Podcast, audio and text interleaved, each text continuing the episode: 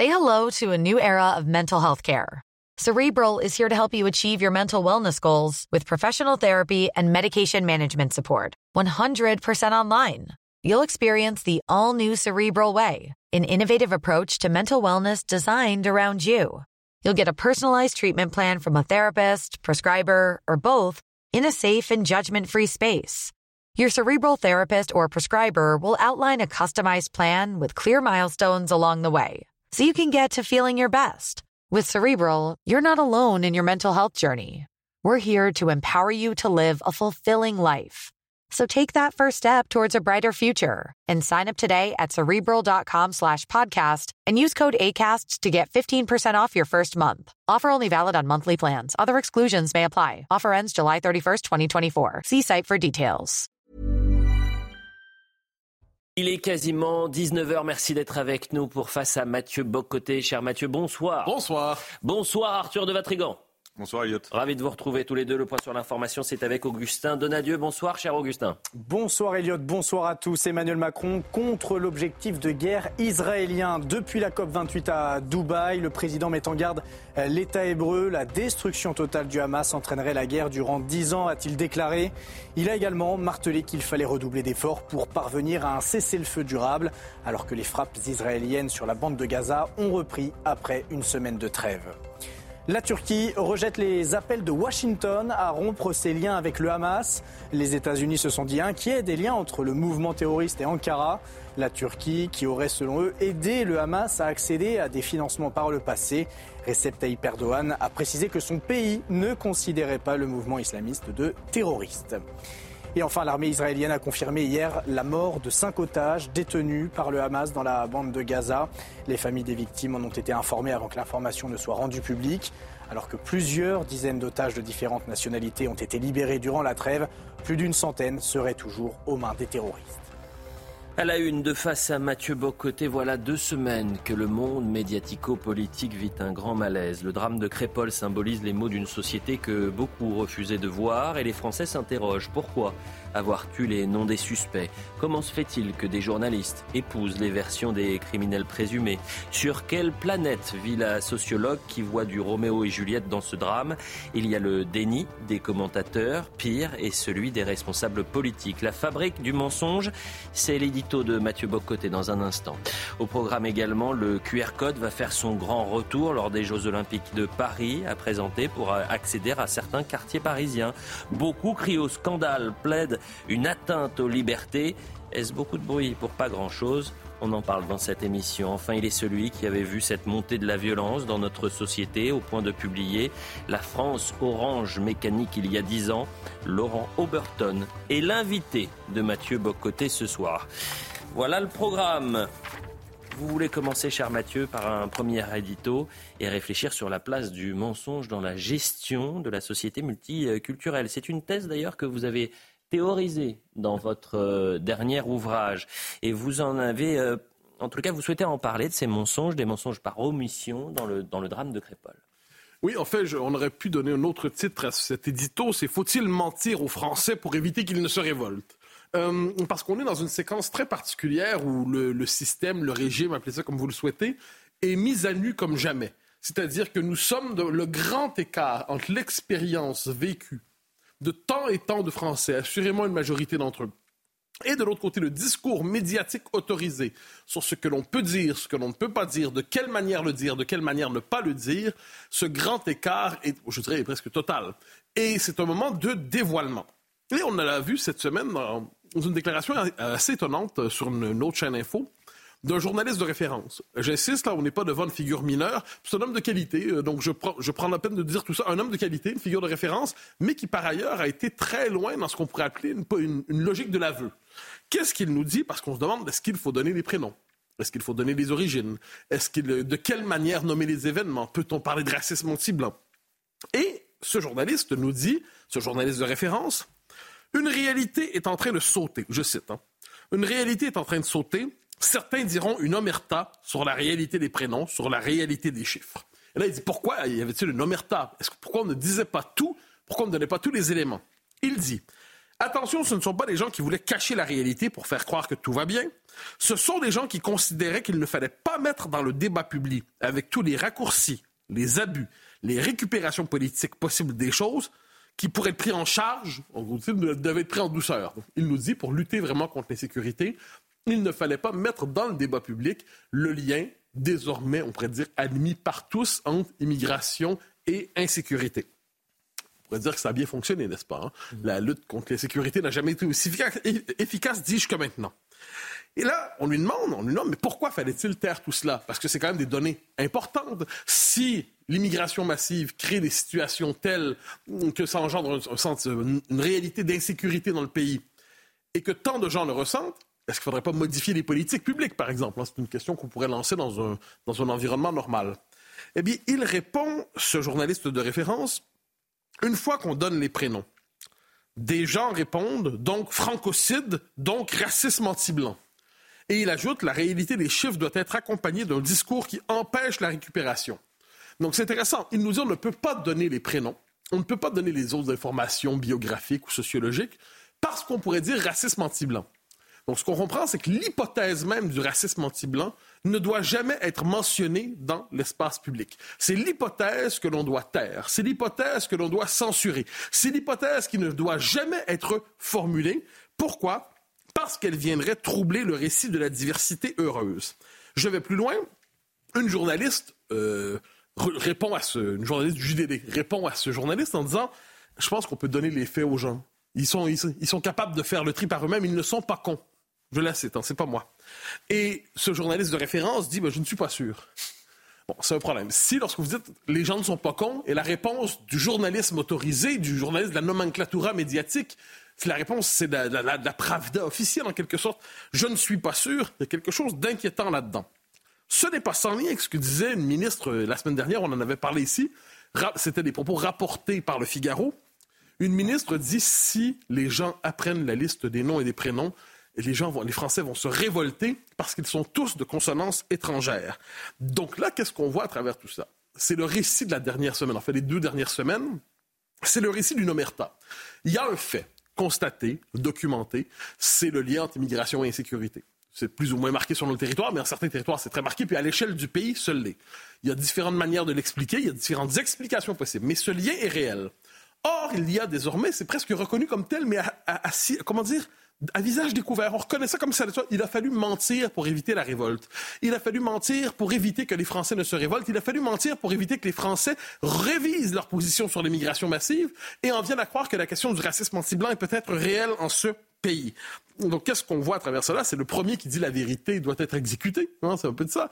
Et c'est que qui sortait de l'omerta, qui refusait le récit médiatiquement imposé de manière assez autoritaire, il faut bien le dire, qui le refusait, était aussi désigné à la vindicte publique en disant Vous avez dévoilé le secret qui ne devait pas être dévoilé, vous devrez payer. Et pour vous, la bataille de la sémantique est donc euh, au cœur de la vie politique. Oui, ce ne sont pas que des mots, que des mots, encore des mots, que des mots. C'est pas ça du tout. Les mots servent à décrire des réalités. Les réalités peuvent être saisies ou dissimulées.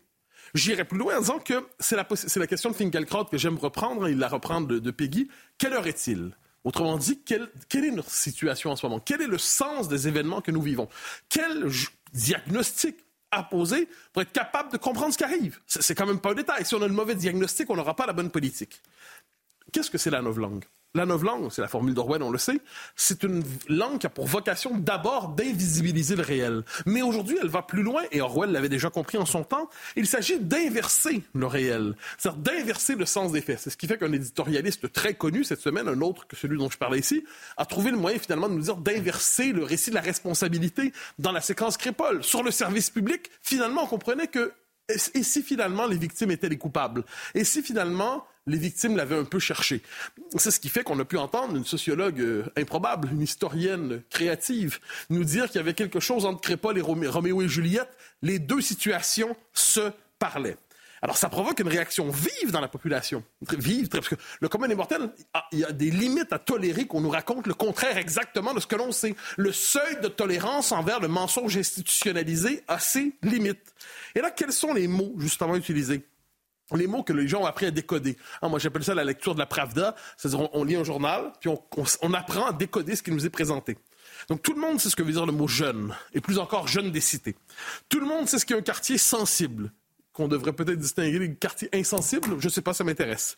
La politique de la ville. Tout le monde sait très bien c'est une politique d'achat, d'achat grâce à l'argent public, d'endroits où on croit qu'il y a une pulsion insurrectionnelle et on est obligé de déverser des milliards, des milliards, des milliards pour éviter qu'il y ait telle ou telle insurrection. On appelle ça la politique de la ville. Le fait divers, on sait tous ce que c'est aujourd'hui. On sait depuis un temps ce que sont les supporters britanniques qui avaient pris le relais dans le récit médiatique des Suédois. On sait ce que sont les Kevin et Matteo. Et on sait quels sont les mots euh, proscrits. Racisme anti-blanc, je l'ai dit. Francocide, un terme que j'ai toujours critiqué, soit dit en passant, je le trouvais inadéquat. Mais je constate que le simple fait de l'évoquer passe pour un scandale. Ça commence à mettre la puce à l'oreille. Ou encore des termes comme submersion migratoire. Et ce qui est fascinant, c'est que lorsqu'on décrit la réalité d'une France fracturée, Personne ne s'en réjouit. Hein. Qui se réjouirait de voir son pays fracturé? Mais on est dans ce moment où celui qui décrit la fracture est accusé de la provoquer. Celui qui décrit les faits est accusé de les produire. Et qu'est-ce qu'on fait dans cette logique? Ben, il faut faire taire et censurer ceux qui osent nommer la réalité parce que l'on croit que ce sont... Enfin, c'est celui qui annonce l'incendie qui est présenté comme le pyromane. La semaine a été également consacrée à la thématique de l'ultra-droite et je devine qu'à la lumière de votre analyse, euh, il s'agissait en quelque sorte d'un contre-feu c'est exceptionnel. Euh, moi, franchement, j'ai regardé ça, je me dis, on est de là, c'est du génie. Et ça nous montre à quel point le, le régime diversitaire, le système médiatique sont une puissance immense. On est devant un fait qui a été rapidement traité comme un fait secondaire. La mort de Thomas par une bande qui voulait planter du blanc et qui avait des couteaux de 20 à 25 cm pour participer à la fête et draguer des filles. entre vous et moi, si je veux aller draguer une fille et j'amène avec moi un couteau de 25 cm, où est le mouvement MeToo quand on en a besoin? Bon, quoi qu'il en soit, il n'était pas là. Et ce que l'on voit, c'est que là, le système médiatique a accueilli comme du pain béni, je cite ici notre chaîne info, le pain béni, c'était la manifestation d'ultra-droite, entre guillemets, de la semaine dernière, à peu près dans ces heures-là. Et là, c'était formidable. Pendant une semaine, c'était un fait divers, il fallait pas en parler. On a la manifestation d'ultra-droite. On pouvait réenclencher le récit de la France menacée par la contre-révolution fasciste d'ultra-droite. Et là, tout le système médiatique produit cette fiction idéologique fascinante d'une France au seuil d'une bascule fascisante portée par l'ultra-droite, qui serait la frange avancée de l'extrême droite, qui serait complice d'une partie de la droite dite républicaine, et au terme de deux semaines après Thomas, ce qui menace la France apparemment, c'est l'ultra-droite. Et là, je note quand il y a un rassemblement, vous savez, il y a eu un rassemblement euh, hier soir, je ne me trompe pas, euh, on dit des slogans absolument odieux ont été criés. Alors, c'est un rassemblement où je ne me serais pas présenté moi-même, mais la question n'est pas là. Je note quels sont les slogans soi-disant odieux qui sont racistes. Les slogans, c'est Français, réveille-toi, tu es ici chez toi j'essaie objectivement le contenu de la phrase, peut-être qu'il y a un sous-texte qui m'échappe, mais l'idée que les Français soient chez eux dans leur pays ne me semble pas une phrase exagérément audacieuse. Euh, la racaille en prison, clandestin dans l'avion. Je distingue les deux éléments de phrase. La racaille, on comprend ce sont des agresseurs, c'est des gens qui sont des agresseurs. Si les agresseurs n'ont pas leur place en prison, où doivent-ils aller? Et clandestin à l'avion, ça consiste à dire que ceux qui n'ont pas, sont pas entrés légalement sur le territoire et qui sont sans savoir le titre de séjour ont vocation à quitter. On peut être en désaccord avec ces, ces phrases-là, mais y voir immédiatement un code raciste, il y a quand même une question à se poser. Ensuite, ça va plus loin. Olivier Véran, figure importante du gouvernement, un homme intelligent sans le moindre doute, nous dit, je cite, parlant de l'ultra-droite, c'est important, une idéologie illégale, raciste, xénophobe et violente. Je veux savoir ce qu'est une idéologie illégale. Franchement, ça m'intéresse. Il va falloir que ce soit assez précis quand même comme définition ce qu'est une idéologie illégale. Par ailleurs, est-ce que M. Véran considère que l'idéologie d'extrême droite, entre guillemets, est aussi une idéologie illégale, euh, c'est quoi, raciste, xénophobe et violente? Est-ce qu'il est-ce qu'il faut aussi interdire l'idéologie dite d'extrême droite? Quelles sont les autres idéologies qu'il faut interdire? Sachant que pour plusieurs, le simple fait de dire qu'il y avait dans le drame de Crépol une part de racisme anti-blanc, ça relève de la récupération des événements sous le signe du racisme et de la xénophobie. Est-ce que le simple fait de dire que Crépol révèle cela, est-ce qu'on bascule déjà dans cette idéologie illégale, raciste, xénophobe et violente? Et qu'est-ce qu'on fait avec une idéologie illégale, raciste euh, Vous connaissez la formule? Je cite, soit dit en passant, un homme sur Sud Radio, une grande figure du monde de la télévision, qui a dit par exemple d'Éric Zemmour cette fois. Éric Zemmour souffle sur les braises de la division, de la fracture entre les communautés. Bon, d'accord ou non, la question n'est pas là. Il prône un discours anti-musulman. On verra si c'est vrai ou faux. Il faut le mettre hors d'état de nuire médiatiquement et juridiquement. On peut donc en appeler en France aujourd'hui au fait qu'on doit mettre un citoyen dont on n'aime pas le discours hors d'état de nuire médiatiquement et juridiquement. Comment ne pas voir à travers cela une forme d'appel aux persécutions politiques et juridiques d'un courant politique qui n'est pas apprécié par le pouvoir? Je note, soit dit en passant, quand on interdit des manifestations, on le fait souvent au nom du concept d'ordre public immatériel. Ce concept est assez inquiétant parce qu'il laisse croire finalement que tout discours qui dévie de la norme du pouvoir à un moment précis peut troubler l'ordre public immatériel et doit dès lors être interdit. Donc ce que je note au terme de deux semaines, c'est que la mouvance qui veut s'engager de la, le plus vigoureusement qui soit, légalement, ce que j'en sais, légalement, ce que j'en sais, contre l'immigration massive, on a la tentation de l'interdire juridiquement et politiquement, mais juridiquement. Donc, on passe finalement de la, on pourrait du politiquement correct au juridiquement correct. Il y a cette idée qu'il faut désormais interdire les courants de pensée qui troublent le pouvoir. Il y a de bonnes raisons, libérales et républicaines, sur le coup, de s'inquiéter. Arthur de Vatrigan, je voudrais qu'on revienne, et vous l'avez vu en bandeau, euh, on avait dit, euh, on a écrit La fabrique du mensonge, référence au reportage euh, de, du service public l'année dernière, après l'affaire Lola, où il était impossible, interdit de poser la, question, est-ce que la meurtrière de Lola aurait pu, aurait dû quitter notre territoire? Je rappelle qu'elle était sous le coup d'une OQTF. Et rien que de se poser la, question avait provoqué un scandale. Est-ce que vous revoyez les mêmes signaux dans le drame qui a touché euh, Thomas et sa famille. Ah, évidemment. Quoi. Il y a, en fait, vous savez, il y a une, chose que nos élites médiatiques, politiques, judiciaires ont bien compris, c'est qu'il n'y avait plus de commun, il n'y avait plus d'unité, et donc il fallait nous obliger à parler comme si cette unité existait encore ce qu'on appelle le vivre ensemble, ce qu'on appelle faire société, ce qu'on appelle valeur de la République, toutes ces foutaises, qu'ils utilisent comme des ponctuations à chaque phrase. On appelle ça le politiquement correct, ce qu'avant le politiquement correct c'est une manière de penser, aujourd'hui c'est une manière de gouverner. Et tous ceux qui osent dénoncer cela, qui s'opposent à la doxa, sont sommés de se taire, sont pariarisés, et donc doivent euh, simplement juste compter les morts en entendant la, suite et la fin. Euh, donc si vous voulez, aujourd'hui on assassine en France en nous expliquant que c'est raciste de faire un lien entre immigration et criminalité. Et pour se justifier, beaucoup de spécialistes convoquent par exemple Émile Louis, euh, Guy Georges, Landru, et cherchent désespérément sur Wikipédia toute la liste des tueurs en série en montant jusqu'à Gilles de Rais pour nous dire regardez, en fait, c'est pas vrai, les pires sont blancs comme à Crépole et sont français comme à. D'autres, Mathieu l'a rappelé, ont essayé la version romantique de euh, Roméo et Juliette, c'est Shakespeare, c'est une tragédie euh, revisitée en mode tellement c'est l'Orient, on dirait Juliette, c'est le soleil et la lune à sa somme, si vous voulez, c'est un peu marrant, sauf que là, il n'y avait pas de Juliette. Dommage. Ensuite, on assassine la France toujours, mais il continue, ça c'est la troisième étape, à brandir le spectre du fascisme. Et pour torpiller tout simplement toute euh, unité ou tout rassemblement national.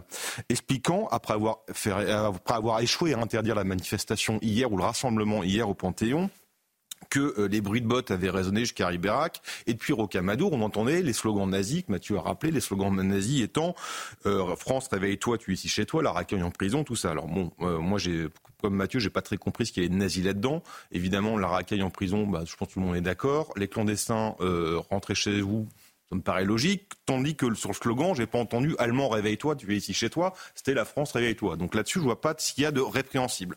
Alors si évidemment il y a une raison qui est idéologique à tous ces mensonges, c'est quand même compliqué d'admettre après 50 ans qu'on s'est trompé et surtout ces gens-là qui ont un sens du bien commun très petit, ça demande beaucoup d'humilité, ils l'ont pas. Mais il y a une raison qui est plus profonde et qui est plus pernicieuse encore, c'est que je pense depuis des décennies, depuis 50 ans, la vérité, la quête de la vérité a, quitté l'Occident. La quête de la vérité, c'est-à-dire qu'est-ce qui est vrai, a été remplacée par la quête du bonheur. Comment bien vivre Alors que depuis Aristote, le principe de l'Occident, c'était de chercher la vérité. Euh, alors, ça s'est pas fait d'un coup, évidemment. la vérité a été remplacée par l'utile sous Machiavel au XVIe, mais les deux guerres mondiales plus les massacres du communisme ont fait que, bon, au nom de la guerre, au nom d'une idée, au nom de la vérité, on a massacré des gens. On va éloigner la vérité, comme ça, on va éloigner la guerre. Sauf que ça passe par quoi? Ça passe par l'abandon de la démocratie. Parce que c'est quoi le socle de la démocratie? C'est le socle fondateur, c'est le sens commun. Et le sens commun, c'est cette croyance en laquelle tous les humains euh, ont cette, cette, qualité innée et égale de pouvoir trancher, de pouvoir décider et de pouvoir choisir leur destin commun. C'est le seul lien d'ailleurs qui existe entre les riches et les pauvres, les débiles et les intelligents. Euh, sauf que dans cette société mondialisée, les élites ont fait sécession géographiquement, financièrement, politiquement, et donc ont arrêté ce sens commun. Ils l'ont coupé. Et alors, à leur décharge, on peut rappeler que la quête du vrai, parfois, c'est au détriment du bien. Sauf que le problème aujourd'hui, c'est que la quête du vrai se fait, a été supprimée au détriment non pas du bien, mais au nom du bien de quelques-uns. Et le problème de sacrifier la guerre en disant je sacrifie la guerre pour mon bien à moi, sachant que les élites n'habitent pas au même endroit et ne vivent pas les mêmes solutions, on appelle simplement ça la collaboration. Euh, je voudrais juste euh, dire sur votre premier édito, lorsque vous expliquez que certains euh, s'étaient soulevés contre cette doxa médiatico-politique, ils étaient menacés. Oui. C'est le cas très précis de la maire de romans sur qui a condamné les manifestations sauvages en disant c'est évidemment condamnable, mais la priorité des priorités, c'est l'ensauvagement, c'est l'insécurité. et cette femme, aujourd'hui, est sous sécurité possible. Oui, je crois qu'on a menacé de la décapiter, si je Exactement, et de jongler avec son crâne. Oui. Voilà, voilà où on en est. Euh, votre second édito à présent. On apprenait cette semaine qu'au moment des Jeux Olympiques, il faudra, pour circuler en certains lieux parisiens, un QR code. Ça, c'est passionnant. Et c'est sur cette question que vous souhaitez revenir pour votre deuxième édito, car vous y voyez poindre un nouveau modèle de société qui annonce en quelque sorte un contrôle social généralisé. J'aimerais d'abord dire tout le mal que je pense de ces JO qui arrivent. Oh non Mais si, mais si, mais si, cher ami, qui arrivent pour ravager Paris. D'abord, oh les JO, imaginons qu'ils passent, ça se passe plutôt bien. Il y aura une victime collatérale, ce sont d'abord les bouquinistes. Euh, c'est quand même, ah. c'est pas un détail. C'est-à-dire que c'est une forme de nettoyage éthique hein, de Paris, euh, sanitaire. Et là, on dit finalement le vieux Paris qui traîne, le vieux ah. Paris qui n'est pas assez conforme à l'image mondialisée, hein, le vieux Paris moins Starbucks et trop parisien. Eh bien, on va, on va s'en délivrer. Et je trouve que le sort réservé aux libraires, d'abord avant tout aux bouquinistes, c'est c'est pas un détail de cette histoire. Mais allons plus loin, justement, la question du QR code. Alors, dans certains lieux, pour circuler, pour des raisons de sécurité, encore une fois, va falloir montrer, vous savez, il y a comme des souvenirs covidiens qui reviennent, le QR code. Pour aller chez soi, si j'ai bien compris, pour aller dans certains restaurants, si j'ai bien compris, vous allez devoir montrer votre passeport, votre blanchine. Donc, vous allez devoir montrer ce, ce code d'autorisation. Alors, ce qui est intéressant là-dedans, c'est de, on croit, moi, en fait, ce que j'y comprends, c'est que ce, c'est l'héritage finalement du modèle COVID. Quand il y a eu la COVID, ça m'a frappé. Moi, j'étais de ceux qui, au début, j'étais contre les passeports sanitaires et tout ça, mais j'y voyais une parenthèse. À l'échelle de l'histoire, je me dis, c'est une parenthèse, ça n'inaugure pas un nouveau modèle de société. Mais peu à peu, le temps passe. Et qu'est-ce qu'on voit? Non pas par je ne sais quelle conspiration, mais par une forme de pragmatisme niais et bête. On s'est dit, ah, ben, c'est utile, c'est efficace, le QR code, ça maximise la sécurité, sans se rendre compte que ça fait une société qui bascule dans la société du contrôle social. Et de ce point de vue, la méthode de gestion covidienne, qui justement à tout contrôler, où la question n'est plus qu'est-ce qui est interdit, mais qu'est-ce qui est autorisé. En qu'est-ce qui est autorisé, c'est la question désormais, c'est le renversement complet du rapport à la liberté politique dans nos sociétés. Et de ce point de vue, ce QR code parisien euh, m'inquiète beaucoup. Mais ça va durer deux semaines, donc qu'est-ce qui vous inquiète dans cette euh, mesure? Vous redoutez peut-être qu'on fasse de plus en plus souvent appel à ce mode de, gestion de la population? Mais j'en suis convaincu désormais. C'est-à-dire, et si je peux me permettre, pas particulièrement qu'on spie, qu'est-ce que je constate là-dedans? C'est que chaque fois qu'on va avoir un événement majeur, hein, ça peut être, euh, euh, le, bon, dans là, c'est les Jeux olympiques, mais ça peut être tout autre chose, des événements sont nombreux, chaque fois on va dire, ah ben là, il faut un QR code pour assurer la sécurité des lieux. Et c'est avec la banalisation et la répétition, dis-je, des QR codes, ce qui nous fait quand même une société qui ressemble davantage à la conception chinoise communiste, davantage que euh, occidentale de ce qu'est la liberté. Donc une société intégralement quadrillée, le passeport, enfin, il y aurait eu le passeport sanitaire, ensuite il y a eu le passeport olympique, il y aura un jour, j'en suis convaincu, le passeport climatique. Le passeport climatique, on va dire combien de voyages en avion par année cette année? Ah, c'est trop. Euh, combien de kilomètres vous avez fait avec votre voiture? C'est trop. Ah, vous avez trop mangé de viande, vous savez que la viande c'est mauvais pour euh, le climat. Euh, et ah, le, système de tri des déchets, c'est inquiétant.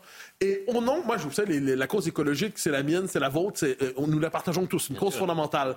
Mais je m'inquiète de ces écologistes qui, au nom de cette cause, veulent élargir sans cesse le domaine du contrôle social. Et soit dit en passant, pour des raisons encore une fois sanitaires, euh, c'est une nouvelle que j'évoque en passant à la fin, on a, dit, appris cette semaine qu'on voulait contrôler désormais l'utilisation de la cigarette dans l'espace public le plus possible. Je ne suis pas un fumeur. Je trouve personnellement que l'odeur de la cigarette, c'est plutôt dégueulasse. Mais une fois que c'est dit, l'idée de contrôler les fumeurs à la plage, contrôler les fumeurs en forêt, contrôler les fumeurs à peu près partout. Ils n'auront le droit finalement de fumer chez eux et c'est à peu près tout. Puis même un jour, on va dire, même chez vous, vous ne pouvez pas fumer. Eh je m'excuse, mais encore une fois, Hein, la police, les services de sécurité n'ont pas le temps d'arrêter les vrais brigands, mais on va être capable de traquer le fumeur qui, lui, non seulement lutte contre la santé de son voisin, mais lutte contre sa propre santé. La société du contrôle généralisé m'inquiète. Et vous connaissez l'adage, faites ce que je dis, mais pas ce que je fais. On a une première ministre qui vapote euh, en plein hémicycle. Ah bah moi, euh, je, ne lui en veux pas. Mais ah bah, euh, qu'elle fasse pas la leçon Arthur de Vatrigan, rapidement, puisque ensuite Laurent Burton sera notre invité. Est-ce que ça vous choque, ce QR code pour les JO Évidemment que ça me choque. Alors, autant en 2000 2020, sans vouloir relancer des débats ou des polémiques, on nous expliquait qu'on on allait faire une société de contrôle temporaire pour sauver la vie de nos aînés ou nos fragiles. Bon, intellectuellement, ça se tenait. Après, il y avait débat. Sauf que là, depuis quand les JO, en fait, c'est une situation exceptionnelle? Euh, Depuis quand le JO, c'est un péril commun? Alors, euh, je veux bien euh, croire que la guéguerre de Pécresse et de Madame Hidalgo représente une cour de récré, c'est pas très rassurant. Que quand on voit qu'on n'est pas foutu d'assurer la sécurité d'un bus de foot sur un kilomètre, on peut se poser des questions. Mais là, malheureusement, je pense que c'est pas la raison première. J'y vois plutôt l'aspiration de tout homme à vouloir accroître son pouvoir, à vouloir contrôler de plus en plus, ce qui est un peu embêtant. Le rôle de l'État, c'est de garantir la liberté de ses administrés en assurant la sécurité. Là, ils n'arrivent pas à garantir la sécurité, donc ils privent de liberté. Mais ce qui m'énerve le plus, c'est que la défiance envers la politique ne cesse de généraliser. Elle va s'accroître encore plus parce que c'est encore celui qui va payer, c'est celui qui paye ses impôts, c'est celui qui s'arrête au feu rouge et c'est celui qui se balade pas en couteau à des soirées. Bon, la publicité, on revient dans un instant. Mon cœur saigne, Mathieu Bock. Mais non, pas du Les Jeux Olympiques, c'est extraordinaire. C'est la vitrine de la, du monde olympique. C'est magnifique. Ça va être un, un grand moment je de connais, fête. Je connais cette théorie. Et de sport.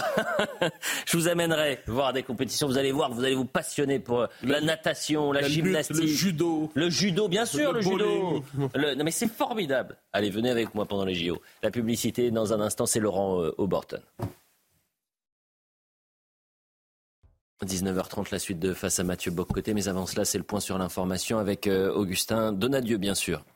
Emmanuel Macron appelle à un cessez-le-feu euh, durable devant un parterre de chefs d'État la COP28 à Dubaï. Le président de la République a appelé à une désescalade au Proche-Orient. Il s'est également positionné contre l'objectif de guerre israélien, mettant en garde l'État hébreu. La destruction totale du Hamas entraînerait la guerre durant dix ans, a-t-il déclaré.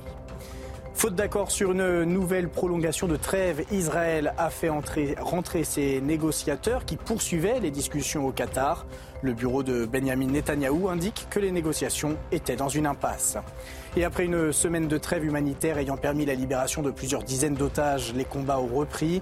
L'armée israélienne affirme avoir bombardé 400 positions du Hamas. Selon le mouvement terroriste, ces frappes auraient entraîné la mort de 240 personnes. Merci, cher Augustin Donadieu. Euh, Arthur de Vatrigan, Mathieu Bocoté, bien sûr. Et Laurent Auberton est avec nous ce soir. Merci d'être euh, présent sur le, plateau. Euh, Est-ce que j'ai besoin de vous poser la première question? Non, je pense qu'elle va de soi. Pourquoi la recevoir? Parce que j'ai l'impression que dix ans plus tard, vous comprendrez dix ans plus tard, en 2013, vous publiez La France Orange Mécanique. Vous me dites si je le présente correctement. Vous étiez, vous, vous étiez lancé dans la lecture d'une bonne partie de la, PQR, et tout ça pour recenser toute une série de ce qui était présenté comme des faits divers. Et vous affirmiez, ou vous suggériez qu'il y avait un effet de système probablement, et que la délinquance, c'était pas seulement des milliers de faits divers, mais il y avait quelque chose plus largement qui se dévoilait à travers cela. Est-ce que dix ans plus tard, on est à la fois dans le monde de la France orange mécanique, et deux, est-ce que le système que vous cherchiez à dévoiler s'est manifesté à tous? Ah oui, on, est, on, on l'est de plus en plus dans ce monde-là, malheureusement. Euh, parce qu'on était déjà à l'époque à, un, à un niveau de violence euh, que je pensais extrême et à mon avis euh, maximal. Et il a encore, euh, il a encore évolué et pas dans le, pas dans le meilleur sens malheureusement. Euh, je vous ai, pour vous montrer ça, je vous ai fait un petit, un petit graphe. D'accord. On le voit bien. On le voit bien, voilà. Donc ça, ce sont les, les coups et blessures constatés par le ministère de l'Intérieur de 1992 à 2022, donc les 30 dernières années. Donc uniquement les violences euh, non crapuleuses, c'est-à-dire gratuites, les fameuses violences aux personnes. Et vous voyez, on était à 50 000 faits, on arrive à 350 000, un peu plus, donc multiplication par 6, augmentation de 500 euh, donc moi je veux bien qu'on me dise que c'est stable, à moins de, tenir la feuille de travers. Euh, euh, non, enfin c'est absolument historique et on a battu. Vous voyez, ici on a Dupont-Moretti et Darmanin qui arrivent en 2020 et après on a, la, on a la grande flèche, on a battu le record historique l'an passé et on va probablement encore faire pire en 2023 d'après les premiers chiffres qu'on a. Donc les violences aux personnes, c'est le point noir, vraiment c'est l'ultra-violence et c'était la base du livre La France orange mécanique de dire ça prend des proportions hallucinantes et il y a un déni médiatique généralisé sur ces questions, qui c'est en train d'évoluer doucement, mais, mais, très tardivement. Alors justement, j'aimerais vous entendre sur l'évolution, du traitement médiatique de la France Orange Mécanique, à la fois le livre et la réalité que vous décriviez. En 2013, lorsque votre livre apparaît, il est accueilli de quel, euh, sous le, avec indifférence, scepticisme? Certains sont tout de suite vus un livre qui décrivait une part du réel qui n'était pas mentionnée. Et l'évolution du traitement médiatique de la réalité que vous décriviez à l'époque.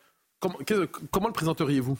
Assez largement, c'était des injures à l'époque. Euh, c'est-à-dire qu'on m'a traité d'à peu près tout, peu près tout ce qui était possible, euh, simplement parce que je disais, j'amenais les faits, les victimes, en disant, euh, voilà, les, explications, les sociologues les trouveront. Mais il y a des faits, il faut les regarder en face. on en parle très peu par rapport à l'intensité, encore une fois, des violences. Là, on est, ça fait à peu près 1000 personnes qui portent plainte chaque jour, parce que là, c'est que les plaintes déposées dont je vous parle. Et il faut savoir que euh, il y a beaucoup plus, il y a une part, euh, une part souterraine de l'insécurité qui est, énorme. Par exemple, euh, sur les violences sexuelles, vous avez 10% de plaintes à peu près.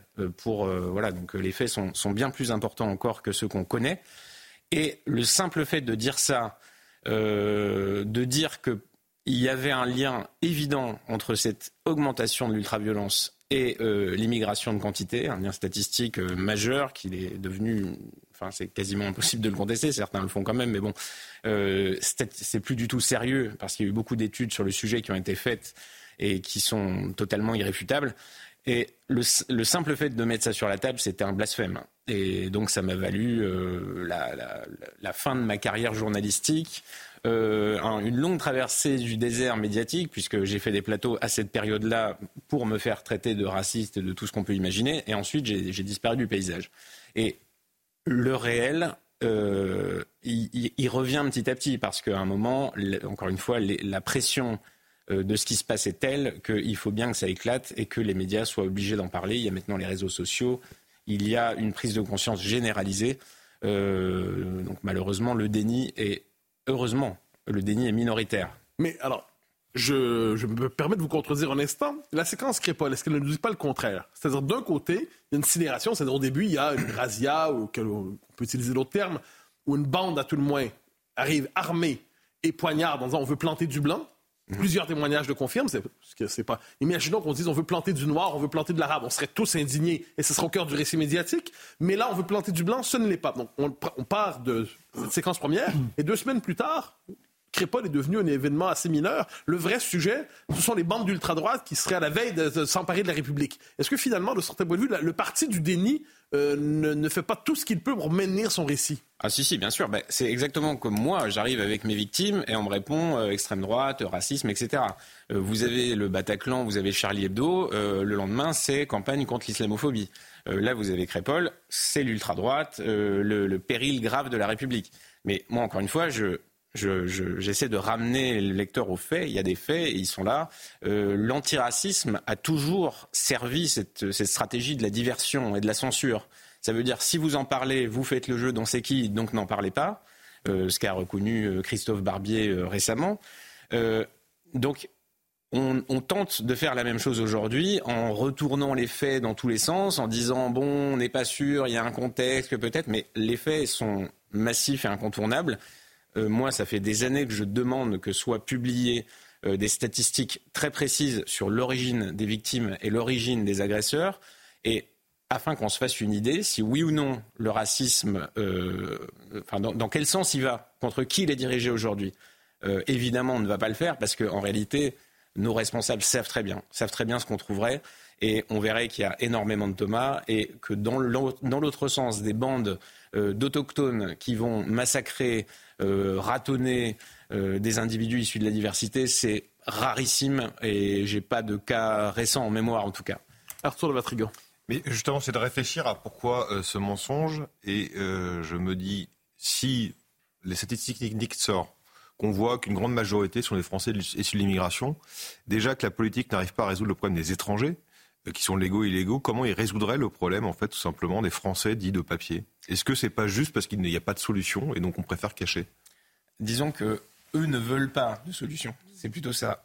C'est-à-dire que les solutions seraient assez simples. Euh, l'application de la loi, euh, encore une fois, si, euh, si on parle de réponse judiciaire, là, vous avez, ici au début, du, au début du graphique, vous avez 55 000 personnes en prison, 55 000 détenus. Aujourd'hui, vous en avez 75 000, donc vous arrivez à peu près ici. La réponse euh, pénale n'a pas du tout suivi l'explosion euh, des violences en France.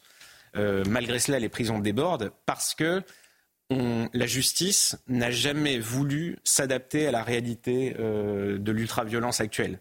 On, est sur les aménagements, les aménagements de peine, les peines réduites, etc., les alternatives à la prison, le contrôle judiciaire à domicile. On fait tout ce qu'on peut pour ne pas enfermer les prisonniers, euh, les, délinquants, parce que la prison n'est pas une solution. On a encore cette idée, culture de l'excuse prédominante chez les, dans la magistrature et chez nos politiques, parce que les solutions font peur ce serait évidemment des solutions d'expulsion des délinquants et des criminels. Euh, l'application sévère de la loi, ça implique de construire des places de prison, mais de manière euh, massive. Et évidemment, on voit ça comme un échec, l'échec du vivre ensemble. On nous a promis un enrichissement, une chance, et on est obligé de constater qu'il y a quelque chose qui ne va pas.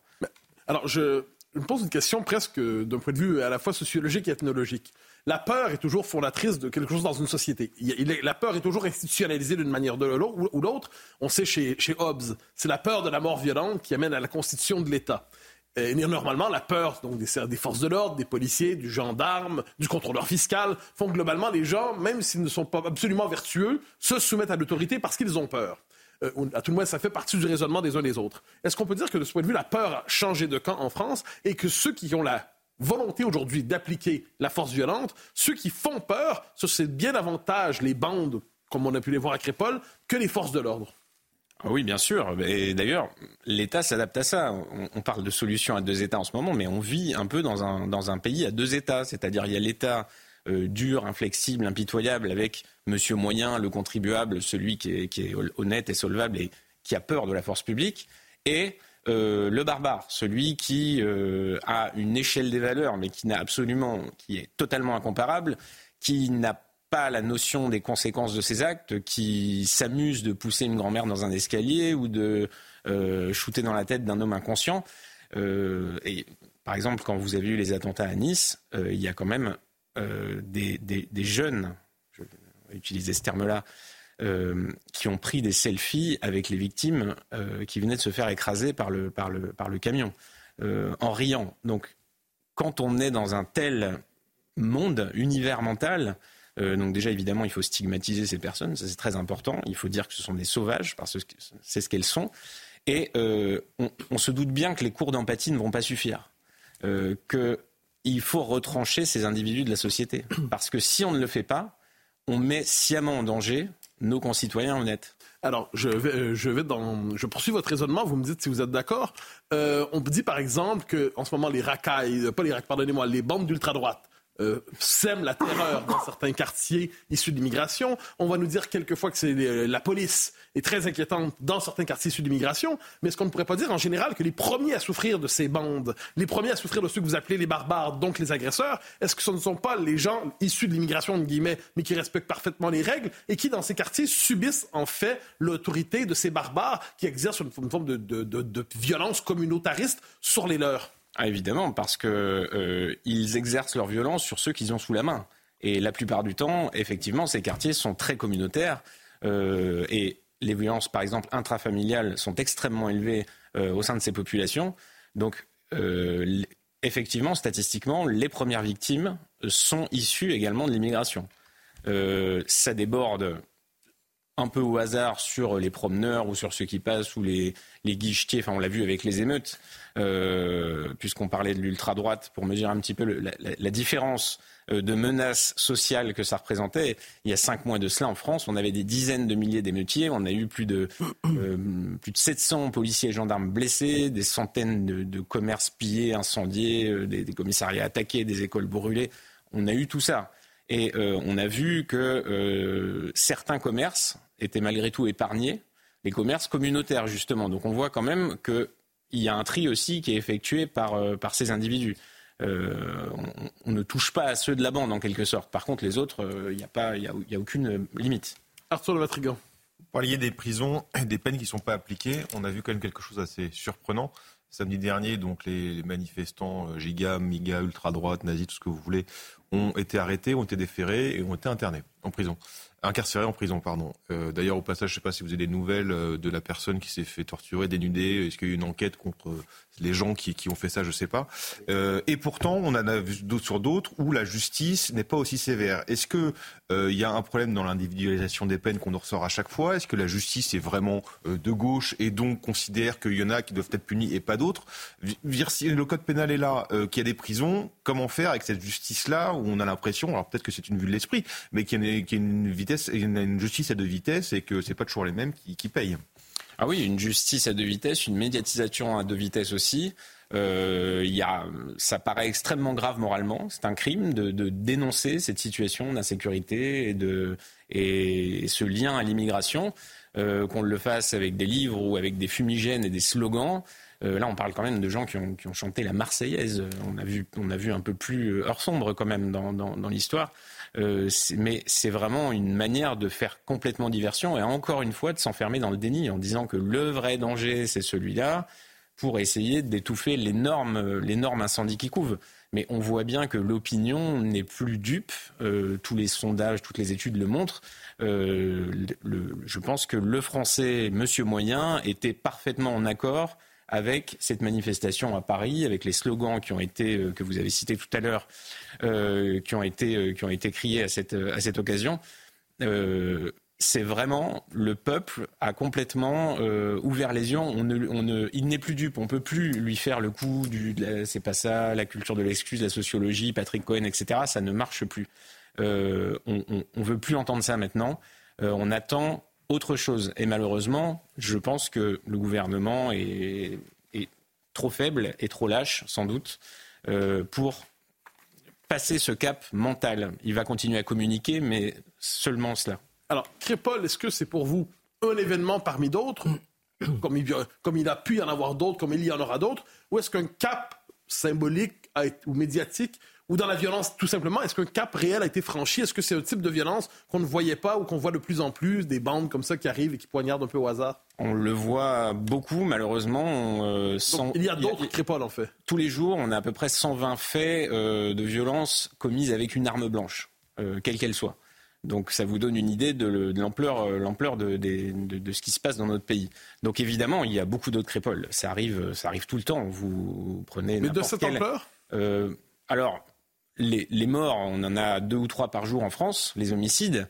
Euh, dans ce contexte précis, effectivement, c'est pas tous les jours, pas encore, mais de telles violences, les coups de couteau gratuits, euh, c'est vraiment extrêmement fréquent.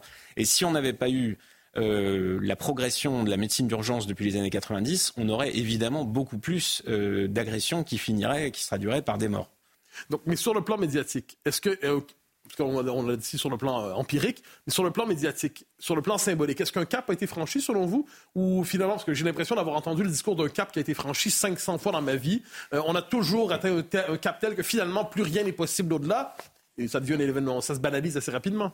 Le problème, c'est que on a, en tant que téléspectateur et consommateur d'informations, cette mémoire un peu de poisson rouge et que les faits, même s'ils sont euh, extrêmement euh, intenses dans l'actualité pendant une semaine, euh, deux semaines, eh bien, on les oublie, on les oublie presque aussi vite. La petite Lola, malheureusement, beaucoup de gens l'ont déjà oublié. Et quand vous remontez un peu plus, il y a eu des faits divers absolument épouvantables. Et quand vous les citez, quand vous faites l'expérience, vous vous rendez compte que plus personne ne s'en souvient. Par exemple, c'était il y a un peu plus d'un mois, il y a eu ce, ces, deux donagénaires qui sont mortes après avoir été violées. En tout cas, c'est ce qu'elles ont dit euh, sur leur lit d'hôpital. Elles étaient archi dépendantes. Euh, D'ailleurs, l'auteur a avoué, a reconnu les faits et il a été remis en liberté en attendant son procès. Euh, et ça, on l'a déjà oublié parce que euh, il y a tellement d'aberrations. Que je ne sais pas, notre cerveau, notre cerveau ne peut pas tout traiter. Mais quand même, je constate que ces affaires-là passent de moins en moins inaperçues. Ça devient trop difficile de l'étouffer. Et il y a une telle réaction que même le pouvoir est obligé d'en tenir compte. Alors, il fait des numéros verts, il se rend sur place, il condamne, mais il est obligé de faire quelque chose. Alors, il nous reste moins d'une minute, mais j'ai l'impression de vous entendre presque optimiste, qui n'est quand même pas votre marque de commerce. Vous, vous êtes souvent sévère envers celui que vous appelez Monsieur Moyen. J'ai l'impression que vous êtes en train de lui faire confiance, de lui prêter une vertu que vous ne lui prêtiez pas. Ah, disons qu'il voit.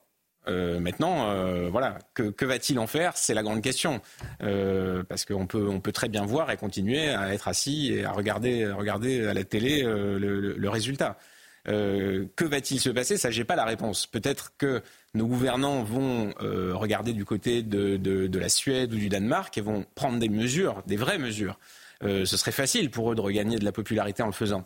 Mais encore une fois, il y a un tel cap mental à franchir pour eux que ça paraît très difficile. Pour moi, ils en sont encore, encore assez loin. Et malheureusement, chaque année qui passe euh, est une année où les victimes vont s'empiler et où les solutions seront encore plus douloureuses.